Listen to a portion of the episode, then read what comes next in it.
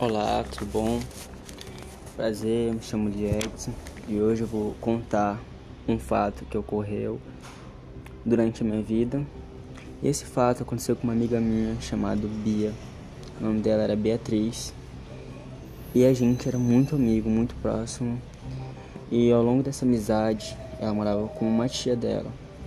E essa tia dela, ela tinha um namorado. Esse namorado dela, ele tinha 19 anos e a tia dela tinha 32 anos. E esse namorado dela de 19 ficava muito é, com olhares pra minha amiga.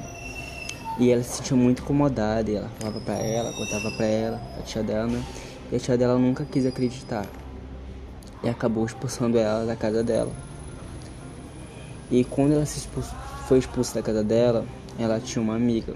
Que não era na verdade uma amiga, era mais pra inimiga.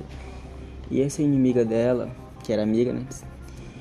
Começou a oferecer drogas para elas. E ela começou a usar maconha, pó, é, até crack também ela usou, bala.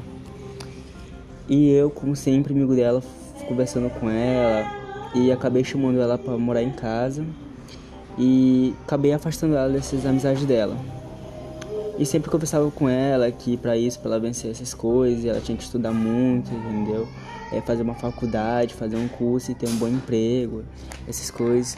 Eu sempre conversava com ela a respeito disso e que se a tia dela não escutou ela, com certeza uma hora ela vai escutar e vai se arrepender, vai falar realmente você estava certa. E acabou que aconteceu isso. Ela superou o vício das drogas e a tia dela descobriu que o namorado dela era um canalha e realmente estava em cima dela. E no final das contas, a tia dela chamou ela para morar com ela. E o meu conselho foi que para ela não desistir da vida dela, que tantas vezes ela tentou se suicidar por conta disso.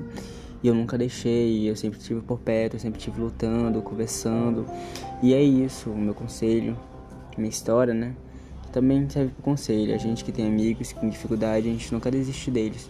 Sempre correr atrás dessas pessoas, ver o que ela tá precisando, sempre estar tá auxiliando. E é isso.